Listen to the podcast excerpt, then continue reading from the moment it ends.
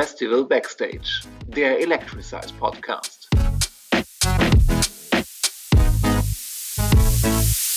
Hallo und herzlich willkommen zu Festival Backstage, der Electricize Podcast, Folge 2. Ja, letzte Woche haben wir losgelegt, einfach mal so. Wir haben gesagt, wir starten mal einen Podcast, wollen euch ein bisschen was erzählen über Festivals im Allgemeinen und natürlich vor allem über Electricize, das Festival, was wir jetzt mal seit elf Jahren schon machen. Diese Woche Folge zwei. Wir wollen wieder zurück in die E-Size History gehen. Heute mit ganz spektakulären äh, Ausgaben. Und äh, ich freue mich sehr, dass wir wieder zu dritt sind. Ich bin Dominik aus dem Electricize-Team und bin hier wieder zusammen mit unserem lieben Timbo. Tim, guten Morgen. Guten Morgen. Und natürlich mit Michi, dem Creative Director hinter Electricize. Moin, Michi. Ja, moin, Dominik. Ja, wir wollen viel über Electricize früher sprechen. Äh, auf der anderen Seite, ich glaube, wir kommen so um die ganz aktuelle Situation nicht herum. Äh, wir sitzen hier und würden jetzt eigentlich viel, viel lieber noch viel mehr für eSize 2020 planen, aber wir wissen alles ist Corona. Äh, wir hoffen natürlich nach wie vor, dass wir E-Size feiern können im August. Ganz genau weiß es im Moment keiner. Ich meine, wir kriegen es gerade bei anderen Festivals mit. Ich glaube, Tim, du hast es diese Woche wieder gemerkt. Du wolltest im Mai, wenn ich es richtig gesehen habe, solltest du eigentlich zu Freshtival, ne? Genau, Ende Mai wäre Freshtival gewesen. Und die haben, ich glaube, vor zwei Tagen abgesagt. Genau. Ja, betrifft jetzt viele Festivals. Also wir merken es gerade so im Mai. In Holland sind alle Festivals bis 1. Juni abgesagt. Ähm, manche deutsche Festivals gerade im April und Mai, so die frühen überlegen natürlich auch schon. Ist keine schöne Lage für die ganze Branche, glaube ich. Wir hoffen alle, dass das schnell weitergeht. Ähm, Freshtival, warst du da schon mal oder wäre das deine Premiere bei Freshtival gewesen? Nee, ich war letztes Jahr schon da, ähm, auf der Electro Jungle Stage. Das war so eine riesige pinke Kirsche, die war aufblasbar. Und ähm, das war schon ziemlich fett gewesen. Und dieses Jahr wäre nochmal deutlich größer geworden. Alles. Und ähm, ja, sehr schade, hätte Closing gespielt da und ähm, sehr, sehr schade. Wäre ein cooles Booking geworden. Ja, ist ein schönes Festival. Ähm, super, super äh, Booking für dich natürlich. Ja, können wir nur hoffen, dass man da sagen kann, aufgeschoben ist nicht aufgehoben und 2021 kommt bestimmt. Und ja, dass wir dann da alle wieder mit an Bord sind und, und vor allem du auch da mit einer guten Playtime. Ja, und so hoffen wir natürlich, dass es jetzt insgesamt schnell weitergeht für alle. Äh, ist für keinen Veranstalter, für keinen DJ eine coole Situation. Ich glaube, was ganz schön ist, ist, dass man merkt, dass die Community echt zusammenhält und dass alle gucken, wie kann man die eigenen Lieblingsfestivals irgendwie unterstützen. Äh, wir merken da auch gerade viel Zuspruch bei E-Size und das ist ein sehr, sehr cooles Gefühl und hoffen natürlich, dass das schnell, schnell gut weitergeht. Aber eigentlich wollen wir ja in die Vergangenheit zurückgucken. Und äh, heute haben wir uns ein ganz Special-Kapitel rausgesucht. Äh, ich sag nur Schloss Leroth. Michi, wer ist eigentlich auf die Idee damals gekommen? Ah, Dominik, ich glaube, es war Raphael, der auf die Idee gekommen ist, der damals noch in Bracheln gewohnt hat und ich meine, ich kann mich nicht mehr hundertprozentig dran erinnern. Wir hatten uns ja dann äh, bei der ersten Edition Electrosize im Hyper kennengelernt und haben äh, äh, schnell beschlossen, dass wir in, im selben Jahr nochmal eine zweite Ausgabe Electrosize machen wollen und äh, haben uns dann äh, auf Location Scouting begeben. Und ich meine, der Impuls kam damals von Raphael, der sagte, da gibt's doch in der Nähe von Geilenkirchen so ein abgerocktes, runtergerocktes Schloss. Und ich meine, wir sind dann hingefahren, haben uns angeschaut und gesagt, das ist es, das muss es sein. Und äh, haben dann, glaube ich, auch den Termin relativ schnell festgelegt. Es sollte dann wohl oder übel der Oktober werden. äh, 17.10.2009, um genau zu sein. Äh, ich erinnere mich noch an den ja, ich, Schlossherren, äh, der Baron von, äh, den Namen vergessen. Jedenfalls ein äh, älterer, betuchter Mann, äh, der mehr oder weniger dieses äh, Schloss verwaltet hat. Und äh, auch da sind wir uns schnell einig geworden, haben dann einen Mietvertrag äh, fertig gemacht und so stand dann das Date für die zweite Electrosize-Ausgabe fest. Ich erinnere mich noch, der wohnte, also dieser, dieser Schlossherr quasi, der Besitzer, das war, ist ein Privatgelände, das gehörte dem und äh, der wohnte auch nebenan, ne? Das war so zweigeteilt. Das war quasi das, das alte Schloss in Anführungszeichen, das war aber eine Ruine. Das war unsere Location und direkt nebenan war das neuere Schloss. Es war jetzt auch kein Schloss, wie man sich das irgendwie aus einem Märchenfilm vorstellt. Das ist so eine Art Herrenhaus oder so. Und da wohnte der auch direkt nebenan. Also man hatte quasi den, den, der war, der war der Vermieter, aber gleichzeitig auch so ein bisschen der, der Hausmeister und der, ja, der war direkt vor Ort, wenn ich mich da richtig erinnere. Ne? Der wohnte in diesem Hof nebenan. Ja, ja, nebst Gattin natürlich. Und äh, dementsprechend hatte man natürlich auch anfangs Sorge, dass äh, wir den Baron da äh, mit dem Besten aus dem Bett hämmern würden. Ähm, aber er signalisierte uns direkt zu Anfang, dass es nicht die erste Veranstaltung in diesem äh, Schlossgemäuer sein würde. Da haben wohl schon mal des Öfteren Events äh, äh stattgefunden und ähm, dementsprechend war er vorgewarnt. Ja, und dann ging es in die Planungsphase. Der war völlig entspannt, der Mann. Äh, ich weiß nur, wir erzählen uns bis heute die Geschichte, dass wir direkt am Anfang was zum Thema Verhandlungen gelernt haben. Wir waren ja alle völlig neu im Business und machten alle was völlig anderes äh, und waren ganz viele Sachen nicht gewohnt. Und ich erinnere mich noch dran, Raphael erzählt die Geschichte immer, äh, als er mit dem Baron dann über die Miete gesprochen hat. Und dann sagte der Baron zu ihm, ja, oder Raphael fragte, was, was soll denn die Miete kosten? Und dann äh, machte der, der war natürlich ganz abgezockt, also war ein netter Mann und der wollte uns nicht ausnehmen, aber der wusste halt, wie man es macht und sagte direkt, na ja, wie viel, an welche Miete hatten sie denn so gedacht? Also Lektion eins immer erstmal den anderen kommen lassen. Ne? Und dann sagte Raphael, ja, vielleicht so, ich habe die Zahlen nicht mehr parat, aber es kann gewesen sein, ja, wir hatten gedacht so an 700 bis 1000 Euro. Und der Baron sagte, prima, 1000 Euro, bin ich dabei. Also ja. Lektion 2, nenne nie einen Korridor, weil der andere nimmt natürlich einfach immer die höhere Zahl. Ähm, da haben wir direkt was fürs Leben gelernt. Aber ein netter, ein netter Mann. Ja, das stimmt. stimmt. Ja. Und dann kam die Planung. Äh, äh ich habe mir nochmal dieses, dieses, diesen Flyer geholt. Äh, das ist ein wirklich spektakuläres Ding. Man sieht im Hintergrund diese, diese Ruine, man sieht so einen Turm und daneben so ein Gemäuer. Und davor im Hintergrund explodiert alles, wenn ich das richtig deute. Ähm, da ist so ein Astronaut, der aber einen, ist das ein Ghetto-Blaster, den der da im Arm hält? Laserkanone, glaube ich. Das ist eine Knarre tatsächlich. Das sieht aus wie so ein Ghetto-Blaster aus den 80ern. es steht aber Peng dran, dann wird es wohl doch eine Knarre sein, ja. Ja, das also ist so eine Luft. Wer hat das gemacht, diesen Flyer aus der Hölle? ich habe den Namen tatsächlich nicht mehr parat. Äh, es war jemand, den habe ich damals kennengelernt über irgendein Forum. Äh, so hat man sich ja damals noch organisiert, jenseits äh, der sozialen Medien. Ähm, den Menschen habe ich kennengelernt. Äh, der hat auch damals den ersten Entwurf fürs jetzige Electricize-Logo gemacht. Also ähm, ich muss den Namen tatsächlich nochmal raussuchen. Aber der war derjenige, der diesen Flyer, dieses Plakat tatsächlich von Hand gezeichnet hat. Also er war Illustrator und ähm, ja, man sieht ganz gut, wie schön er das tatsächlich konnte. Es sieht ja. tatsächlich cool aus. Also es ist ein Stil, der, der ist der ist sehr 2009, aber es war ja auch 2009 und äh, es ist aber ein schönes Bild. Also ich finde das bis jetzt lustig und sieht, ist ein Eyecatcher, sieht gut aus. Wie lief denn damals die Planung? Ich muss gestehen, ich war bis zum Abend selber in nichts einbezogen. Also ich wusste vorher von wenig. Äh, wie ich weiß. ihr euch, wie lief die Planung? Ich weiß, dass du an der Garderobe standest. Ähm, ja, das ne, weiß ich auch noch. Ja, an die Planungsphase, ja, das war quasi mehr oder weniger das erste Projekt, wo wir alle so involviert waren, wo halt du dabei warst, wo der Rafa dabei war. Ähm, viel geplant wurde tatsächlich nicht. Wir haben die Location ja relativ schnell fix gemacht. Wir haben die Technik, auch da damals wieder von Music and Light, hier Christoph Derichs, sei gegrüßt an der Stelle. Und dann haben, glaub, Timbo, Rob von O, Raphael, aka Tonfänger. Äh, ich weiß schon gar nicht mehr, wie das Line-Up damals war. Das war, stand ja damals noch mehr oder weniger im Hintergrund äh, solcher Veranstaltungen. Ja, das war es eigentlich schon an Planung. Ich glaube, wir haben dann noch ein paar Zelte für draußen. Es gab noch so einen kleinen Vorbereich und so weiter. Da haben wir noch äh, Essen zubereitet. Das haben wir damals alles noch selber gemacht. Ich weiß, wir haben uns so TK Pizza-Gedöns bestellt, so ein Schrott, und haben das dann irgendwie heiß geschossen in irgendwelchen Öfen, die wir uns dann gemietet haben. Ja, ja es war desaströs, aber trotzdem schön am Ende. Äh, ich glaube, an dem Abend selber hatte ich irgendwie so mehrere Jobs. Ich stand unter anderem an der Theke. Äh, das war ganz cool. Oder auch nicht. Ich war zeitgleich ähm, Lightjockey und ich sollte später auch noch auflegen. Aber das ist ein Running Gag. Äh, ja, der hat sich seit 2009 bis 2019 auch immer wiederholt. Ja, ne? hast du gut durchgezogen. Das habe ich gut durchgezogen. Das ist eine schöne Konstante gewesen, ja.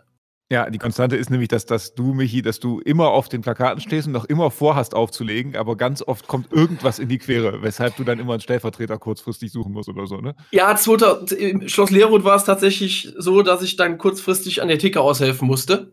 Und ja, dann wurde ich halt vom DJ zum Kellner degradiert. Kann ich sagen an der Stelle. Aber es hat trotzdem Spaß gemacht. Ja. Auch nicht schlecht. Tim, wie war dein Abend? Hast du auch mehrere Jobs? Ich, muss ganz ehrlich sagen, ich weiß gar nicht mehr so viel. Also. Wie immer. Der Heimpark auch schon, oder? ja, weil es immer alles so am Abend so schnell geht irgendwie. Und dann Abend vorbei, Abbau und dann Tschüss. Mhm. Deswegen, ähm, ich, ich habe auf jeden Fall noch Videos gesehen, jetzt eben noch, eben noch Videos geguckt. Äh, ich habe auf jeden Fall aufgelegt. Ey, das stimmt, auf jeden Fall. Und ich habe tatsächlich bei dir Licht gemacht. Äh, das habe ich dann zu deinem Set äh, definitiv gemacht, weil davon gibt es Bilder. Ansonsten wüsste ich es auch nicht mehr. Bester, bester. Es war ja meine E-Size Premiere, weil im Hyperpark war ich nicht dabei beim allerersten Mal. Zwei Monate später war ich dann dabei und, und äh, ich wurde vorher gefragt, kannst du für ein paar Stunden Garderobe machen? Habe ich gesagt, ja, klar, kann ich machen. Äh, die Garderobe war in einem dieser Zelte, die wir hatten. Man kam so rein und musste erstmal durch so ein Zelt. Ähm, das Problem war, es war Oktober, Mitte Oktober und für Mitte Oktober war es echt schon kalt. Also so gefühlt im ja. Nachhinein würde ich sagen, wenn das sieben Grad hatte, war es viel. Vielleicht waren es auch zwölf und es kommt einem im Nachhinein nur wenig vor, aber ich weiß, ich fand es arschkalt. Äh, die Leute gaben halt auch Jacken ab, weil drin war es ja wärmer. Äh, wir hatten so wackelige Garderobenständer irgendwo aufgetrieben, die immer umkippten. Und irgendwas ging mit der Wachablösung schief. Das heißt, aus denen kannst du mal ein paar Stunden Garderobe machen. Wurde dann irgendwie, ich stand sieben Stunden an dieser Garderobe, Oha. ohne irgendwie beheizt im Zelt. Er hat mir die Füße weggefroren. Ähm, und habe tatsächlich ansonsten von der ganzen Fete nichts mitbekommen, weil ich den ganzen Abend dieses Garderobenzelt vorne nicht verlassen habe. Deshalb, ich weiß nicht, wie es war. Ich war nur an der Garderobe tatsächlich. Ich habe die Bilder noch im Kopf von dir wie ich dann aus diesen großen Fenstern schaute und dich in diesem Zelt erblickte. Die Flappe auf halb neun. Kein Bock mehr. Und ich dachte, ja, das war das erste und letzte Mal, wo wir Dominik dabei haben. ähm, ja, aber ich glaube, so hast du dich auch gefühlt. Ich bin mir ziemlich sicher. Trotzdem warst du danach immer noch an Bord. Und das ist doch schön. Ja, mitgehangen, mitgefangen, ne? Ja. So sieht's aus.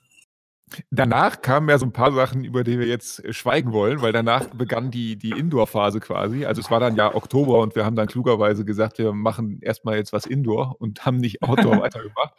Ähm, die Indoors okay. haben wir gesagt, die klammern wir heute erstmal aus, weil danach kamen viele, viele Indoors. Direkt die nächste im Dezember 2009 und dann ging das, ging das immer weiter. Ähm, das ist unser Thema für nächste Woche, haben wir uns überlegt, ne? weil das ist ja eigentlich, wenn ich es mir so angucke, ist das wahrscheinlich ein eigenes Kapitel. Oh, das ist definitiv ein eigenes Kapitel. Und ich frage mich gerade, wenn das Auditorium in Erklenz nicht quasi fast, also ich glaube, der November war der Initialmonat vom Auditorium, wenn die nicht da aufgemacht hätten, ich glaube, wir würden, hätten auch im Dezember noch eine Open-Air-Veranstaltung gemacht. Schon, ja. ja, da bin ich mir ziemlich sicher. Wir waren, ich, zu heiß. Ja, zum Glück kam es anders. Äh, dazu dann nächste Woche mehr, auch wie wir es damals geschafft haben, dass Avicii äh, bei uns gespielt hat. Ähm, das war dann nämlich 2010 und dann, ich scroll mich gerade mal parallel auf unserer Homepage so durch die, durch die History und habe jetzt schon den nächsten vor mir. Dann kam nämlich 2011 und da haben wir dann wieder ein Open Air gemacht und tada, back at Leroth. Also wir sind nochmal zu dieser schönen Schlossruine gegangen. Dann aber im August, also zu besseren Temperaturen. Ne? Ja, genau. zu besseren Temperaturen, aber mit beschissenem Wetter. Regen. War das so? Ja, doch, es hat geregnet wie, also es war katastrophal. Wirklich. Also wir haben uns zum Teil mit den Autos ja vorne festgefahren. Der Parkplatz am Ende war, ja, wir mussten das erste Mal, glaube ich, in der Electricize History und die hat zu dem Zeitpunkt ja erst zwei Jahre geschrieben, äh, Autos vom Parkplatz ziehen mit einem Traktor. Das weiß ich noch bis heute. Ja. Ähm, wir hatten draußen, also wir hatten im Gegensatz zu der ersten Edition auf Schloss Leroth haben wir draußen noch einen Bereich geschaffen, wo eine zweite Bühne gestanden hat. Tapuja. Das war die, ja, Tapuja. Die Anfänge von Tapuja. Das waren die Anfänge von Tapuja tatsächlich, ja. ja. Ähm, und da so einen fetten Fallschirm aufgespannt. Den haben wir auch komplett selber aufgebaut. Das war auch ein Highlight. Ich glaube, dafür haben wir mit 20 Mann einen mhm. ganzen Arbeitstag gebraucht. Aber das Ding stand am Ende und es hatte auch seine Daseinsberechtigung, denn wie gesagt, das Wetter war katastrophal. Auch beim Aufbau durch die ganzen Matsch ja. war echt ähm, grenzwertig. War schon echt krass. Ansonsten war das Gelände nach wie vor, ich fand gerade bei dieser Sommerausgabe, das war schon ganz cooles Gelände. Also man muss sich das ja so Ja. vorstellen, man kam über so einen etwas verwinkelten Gang, kam man so schräg von der Seite oder durch so ein Gebüsch quasi, kam man so schräg von der Seite auf das Gelände und dann warst du auf so einem Hof. Da hatten wir diesen Fallschirm aufgestellt, da war quasi der Open Air Floor. Und dann hattest du so rechter Hand war so ein alter Turm. Äh, Das war so verwittertes Gemäuer und, und dann ging es da auch nach drinnen. Es gab auch einen Raum, den konnte man drin nutzen. Der war also auch statisch stabil und hatte so eine Betondecke. Das war unser Indoor-Floor. Und draußen gucktest du auf so einen alten ja, Gang mit Arkaden quasi. Und in diese Arkaden haben wir die Theke reingebaut. Das war ja quasi schon so ein bisschen unser Vorgriff später auf Hohenbusch. Also wir hatten damals schon so ein Fable für, für altes Gemäuer. Und, und es gibt die Bilder, wie wir da an diese, an diese Burgmauer quasi dann so Banner runtergelassen haben. Roll-up ähnlich. Und das sah schon, das sah schon sehr, sehr geil aus. Also sind, finde ich nach wie vor, für die damaligen Mittel, die wir hatten, war das echt aus einer, aus einer schönen Location viel gemacht, finde ich. Das stimmt. Ja, wer sich das mal- mit ja. den Lampen nach oben strahlen. Definitiv. Wer sich das mal angucken möchte, weil man gerade kein Bild vor Augen hat auf unserer Webseite, unter dem Menüpunkt History kann man sich das Aftermovie sogar anschauen. Ich meine, das wäre unser erstes Aftermovie auch gewesen, denn äh, im Lahai Park gab es das noch nicht. Nee. Also erstes Aftermovie. Und wir haben auch das Line-Up veröffentlicht. Es steht nämlich oben auf dem Flyer drauf. Und ähm, ja, man sieht, wir hatten, wenn ich richtig zähle, 1, 2, 3, 4, 5, 6, 7, 8, 9, 9 DJs. Äh, es waren unsere bekannten Namen dabei. Also Tim, du warst natürlich dabei, Michi war dabei. Damals im Duo, ne? Du hast damals als Duo hauptsächlich aufgelegt mit Florian Busse zusammen. Ah ja, das stimmt. Mit dem guten Florian. Ja. Chrissy Frenzen war schon dabei, äh, Tonfänger natürlich, also unser lieber Raphael. Rob van O war dann auch schon an Bord. Das war ja quasi damals so unsere Stammcrew. Ihr wart unsere Residents. Und dann kamen dann dazu, wenn ich es richtig lese, Safado war der Headliner und dann gab es noch Alparello und Danilo Verdes. Wie waren wir oder wie wart ihr an die Jungs gekommen? Ja, Safado, äh, alter Kollege aus Mönchengladbach. Ähm, wir haben uns, ich weiß gar nicht wann kennengelernt. Wir kannten uns definitiv schon vorher. Ich wusste, dass er Musik macht, auch in der Nacht in Mönchengladbach. Und äh, ja, dementsprechend habe ich den Jungen dazugeholt. Und ähm, Alparello, Danilo Verdes sind auch zwei Freunde gewesen von mir. Oder sind es noch nach wie vor? Und so kam dann das Programm zusammen. Und dieser Flyer ist wirklich spektakulär, weil äh, man entnimmt dem viele interessante Informationen. Äh, also äh, Vorverkauf 7 Euro, Abendkasse 9 Euro. das waren ja äh, paradiesische Zeiten. Dann als nächster Punkt genauso groß gedruckt, Spezialitäten vom Grill. Größer als die DJs. Ähm, und kostenloser Shuttle-Service. An den erinnere ich mich tatsächlich auch. Und zwar, weil er nicht funktioniert hat. War das nicht so, dass der Sche scheiß Bus kaputt war? Richtig, der Bus fiel aus und Raphael hat dann an dem Abend noch Troubleshooting betrieben und hat die Leute, weil wir hatten irgendeinen spektakulären Shuttle-Plan gebaut und klapperten so die Dörfer ab. Also der fuhr quasi oder sollte durch den halben Kreis Heinsberg fahren. Und dann äh, war der Bus kaputt. Und dann hat Raphael noch Taxen losgeschickt, um die Leute irgendwie einzusammeln. Ich weiß nämlich noch, wir brauchten dann akut noch Bargeld, um die Taxifahrer zu bezahlen. Also das war ähm, optimierungswürdig, möchte ich sagen. Ja. Ja, aber das haben wir ja auch geschafft zu optimieren. Es war ja auch nicht schwierig. Ja. Aber eben, damit äh, war dann die, die Open-Air-Geschichte dann doch irgendwie wieder fortgesetzt. Und ich finde spannend, schon da, 13.8. Also wir waren auch damals dann wieder in diesem Modus, ähm, wir sind Mitte August. So sieht's aus. Wir sind on track auf jeden Fall, was das angeht. Immer das zweite Wochenende. Ja. Da, Genau. So war es da schon. Und so war es dann auch ein Jahr später. Dann sind wir umgezogen. Und ich weiß, wir hatten gar nichts gegen Lero. Das war schön. Äh, aber wir wollten dann auch irgendwie wieder zurück nach Erkelenz. Das war dann auch durch die Indoors so ein bisschen ja weiter unser Zuhause. Und ähm, dann haben wir geschaut, was können wir 2012 machen und sind dann sowas von in die Innenstadt von Erkelenz gezogen, ne? auf den Franziskanerplatz. Also für, für Leute, die nicht aus Erkelenz kommen, das ist der zweit- oder gr- drittgrößte Platz in der Stadt. Der ist mittendrin. Rundrum ist Wohnbebauung. Also der ist zu vier Seiten umgeben. An einer Seite steht die Stadthalle und an drei anderen Seiten stehen Wohnhäuser. Ähm, und wir haben es damals tatsächlich geschafft und eine Erlaubnis bekommen, auf diesem Platz zu feiern. Und dann musstest du, Michi, glaube ich, hauptsächlich kommen und erstmal überlegen, wie macht man auf so einem Platz eigentlich ein Festivalgelände, ne? Ja, wir gucken uns gerade parallel dazu nochmal die Bilder an, um uns da was in Erinnerung zu rufen. Ähm, Es war tatsächlich gar nicht so schwierig. Wenn man heutzutage auf diesem Platz sitzt, äh, äh, in der Pizzeria und äh, so den Blick schweifen lässt, fragt man sich natürlich, wie hat das gepasst hier damals? Aber es hat gepasst. Wir hatten draußen eine schöne Trailerbühne aufgebaut. Ich glaube, acht mal fünf Meter. Auch damals schon ein schönes, dickes, bumsendes Line Array, äh, was super äh, reflektiert hat von der Stadthalle, die dem genau gegenüber stand. Also da hatte man eine richtig beschissene Rückkopplung zum Teil. Aber sei es drum, da hat sich damals keiner drum geschert. Und wir hatten sogar schon das erste Mal so eine Art VIP-Deck. Das war von der NEW diese komische. Äh, äh, äh, Bühne, die da in der Ecke stand. Aber das hat natürlich keiner genutzt, weil es hat damals auch keinen Menschen gejuckt, ob man da jetzt seitlich auf irgendeiner Plattform steht oder äh, mitten in der Menge war. Und ich glaube, die Leute haben es absolut abgefeiert, wenn man sich die Bilder nochmal reinzieht, vor so einer Bühne mitten in der Stadt zu stehen. Das war schon geil.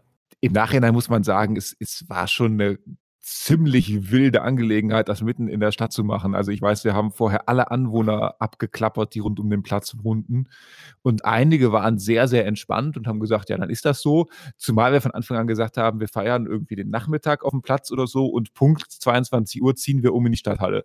Und einige waren sehr entspannt und manche oder sehr wenige waren auch furchtbar unentspannt und haben beim Bürgermeister Telefonterror gemacht und gesagt, das kann es doch nicht geben. Und wenn die hier die besser auftreten, dann fallen bei mir die Gläser aus dem Schrank und äh, ich weiß, auch da äh, hatten wir zu einigen Anwohnern eine Standleitung und äh, haben bei denen im Wohnzimmer gesessen und probiert, die zu beruhigen und, und gesagt, ja, dann fahren sie doch weg. Und dann haben die gesagt, ich will aber nicht wegfahren, dann kommen bestimmt irgendwelche Randalierer und nehmen mir die Bude auseinander. Und äh, nein, also am Ende alles ist stehen geblieben. Aber äh, es war schon eine wüste Konstruktion. Zumal wir dann noch diesen verwegenen Plan hatten, Punkt 22 Uhr ziehen wir mit allen Leuten, die dann da sind, in die Stadthalle um. Da hast du auch aufgelegt dann, Tim, ne? Also ich sehe hier gerade ein Bild, du hast erst in der Stadthalle, du hast quasi zum Indoor, den Indoor-Block dann gespielt. Ja, draußen war ja die äh, Tapuya-Bühne. Also im Prinzip, draußen war ja wirklich nur Tech House. Ja, Tech House und House, Techno war draußen genau, angesagt. Und drin war ja eigentlich dann so EDM und ich muss sagen, das hat echt, also ich glaube, das könnte man heute so nicht mehr machen dass das früher so gut angekommen ist mit drinnen nochmal, weil von draußen da drin ist schon eine krass, also schon krass heutzutage. Das wird man heutzutage niemals wieder hinbekommen. Nee. Wir haben damals einfach gemacht. Wir haben gesagt, alles klar, Punkt 22 Uhr, wir machen die scheiß Türen von der Stadthalle auf, bumm, stellen uns davor mit paar Security, schicken die Leute rein und, und äh, äh, der Drops ist gelutscht, ne? Und es war tatsächlich so. Im Foyer der Stadthalle hat man dann noch eine zweite Bühne, da ging dann Techno und Tech House weiter. Genau, genau. Ähm, und dann haben wir drin halt einfach weitergefeiert, als wäre es, als wäre nichts gewesen. Da ist keiner nach Hause gefahren. Alle sind geblieben, ja. alle, sind, alle haben weitergefeiert und ähm, war echt top. War das die Ausgabe, wo wir dieses Mapping drin gemacht hatten mit dem Beamer? Genau, genau, genau. Oh ja, da war glaube ich mit einer der ersten, die sich an dieses Thema herangetraut haben, ne? So Projection Mapping mit Beamern auf irgendwelche dreidimensionalen Objekte. Das, das war schon gefühlt auch drei Tage gedauert, bis wir diesen Beamer da installiert und richtig ausgerichtet hatten, ne? Ja, das stand natürlich in keinem Verhältnis, aber es war trotzdem schön. Das stimmt. ich erinnere mich daran, das war auch, ich meine, wir haben das alles nebenher gemacht. Keiner für keinen von uns war das irgendwie der Job zu der Zeit. Äh, ich erinnere mich danach, wir haben uns irgendwie bei der Nachtwache abgewechselt, weil wir hatten keinen Sicherheitsdienst für die Nachtwache beauftragt. Also ich sehe mich noch im, im ich habe dann das Auto einfach quasi auf den Platz gestellt und, und dann von fünf bis, bis zehn, bis die ersten zum Abbau kommen sollten, in diesem Auto gesessen und, und einfach den Platz bewacht. Und natürlich kam um zehn keiner, weil alle bis vier gefeiert hatten und, und erstmal pennen mussten. Und ähm, Klassiker. Du warst nicht alleine in der Nacht. Äh, du standest mit deinem Auto im Eingang oder mitten auf dem Platz, aber auf der Bühne draußen haben drei, vier Leute von uns gepennt mit Schlafsäcken und haben die Bühne mit überwacht. Ich weiß nicht, ob du dich noch daran erinnerst. Das war unter anderem Josh, ähm, Chrissy, glaube ich, und noch irgendwer. Da sind wir morgens nämlich gekommen und wollten abbauen und da sind die Jungs gerade aufgestanden und sind so aus ihren Schlafsäcken gekrochen. Das ist absolut richtig. Man muss auf der anderen Seite sagen, Wache oder Nachtwache ist in dem Fall relativ, weil die haben so fest geschlafen, den hättest du echt die ganze Bühne dahinter abbauen können. Die hätten nichts gemerkt. Ich glaube, das war sogar auch zum Teil der Fall. Ja, die Chaoten. Aber auf der anderen Seite muss man sagen, es war so ein bisschen der Türöffner zu dem, was danach kam, weil wir waren dann zurück in Erkelenz. Ähm, es war dann auch eine Größenordnung, wo schon viele auf uns aufmerksam geworden waren. Äh, und das war so ein bisschen der Türöffner, dass wir danach gesagt haben, wir würden gerne in Erkelenz bleiben. Äh, liebe Stadt, was gibt es denn noch an schönen Geländen? Und dann, tata, waren wir ein Jahr später ja auf Hohenbusch, also bei unserem letztlich ein Zuhause gelandet. Also es war so ein bisschen, fände ich, der entscheidende Schritt äh, Richtung Hohenbusch dieses Jahr dann. Das stimmt, ja. Das ist de facto so. Wir hatten uns natürlich Hohenbusch im Vorfeld schon mal ausgeguckt, äh, aber es ist immer für unmöglich gehalten, da mal was zu machen. Außerdem, wenn man mal so auf dem leeren Hohenbusch-Gelände steht oder damals stand, dann hat, ist das schon beeindruckend, wie groß diese ja. Fläche einfach ist und äh, hatten uns das eigentlich zwar immer ausgemalt, wie schön das wäre, aber nie für realistisch gehalten. Und dann nach der Ausgabe äh, am Franziskanerplatz mitten in der Stadt von Erkelenz ähm, wurde die Sache dann doch irgendwie realistischer, zumindest in meinem Schädel. Ja, weil wir dann gemerkt haben, dass es wirklich gut ankommt, ne? Also dass wir wirklich, wir hatten ja wirklich dann das Doppelte als, äh, als Leerroth gehabt in Erklens. Und da hat man schon gemerkt, okay, Leute haben Bock da drauf, die nehmen es gut an. Und dann lass mal äh, Haus probieren. Ja, absolut richtig. Wir waren dann irgendwie so bei Pi mal Daumen 2000 Besuchern oder so angekommen genau. am Franziskanerplatz. Also schon eine ganz schöne Größenordnung. Es war jetzt, du merktest auch, es ging jetzt so, es war noch kein Festival, irgendwas Besonderes. Es war jetzt was anderes als so eine Indoor-Ausgabe. Und äh, ja, Stück für Stück wurde es so. Es war ja auch die Zeit, als, glaube ich, dann so eine Festivalkultur langsam anfing, stärker zu werden, oder? Ganz langsam, genau. Wirklich. Also mühsam jetzt nicht das Eichhörnchen an der Stelle. Ähm, aber ja, das waren so die, äh, die Anfangszeiten äh, der Festival, der großen Festivalbewegung in Deutschland. Ja, und wie wir uns da eingereiht haben, das ist dann, glaube ich, ein Thema für eine der nächsten Folgen. Ähm, ich glaube, für heute haben wir uns in, in kuriose Gefilde begeben. Ähm, wenn ihr noch mehr wissen wollt, dann schreibt uns gerne, schreibt in die Kommentare, mailt uns, was ihr an Fragen habt. Wir gehen gerne in den nächsten Folgen drauf ein. Nächste Woche geht es dann nach drin. Ähm, ich glaube, wir haben Anand zu Gast, äh, den damaligen kreativen Kopf hinter dem Auditorium, der ganz viel mit uns dann äh, reden wird über die Indoor-Sessions. Freue ich mich sehr drauf, vor allem, weil ich da fast nie anwesend war. Also da kann ich wirklich noch was lernen. Ähm, ja, ihr, ihr, ihr seid immer dabei gewesen. Habt ihr irgendeine Ausgabe verpasst oder wart ihr wirklich auf jeder? Ich war auf jeder Party. Ich war auch auf jeder Party. Also nicht nur auf unseren, auch auf allen anderen. das war damals so die Zeit, ne? Ja, darum geht es dann nächste Woche. Für heute würde ich sagen, sind wir durch. Und äh, ich sage vielen Dank. Bis dann. Macht's gut. Ciao. Ciao. Hau rein, Dominik.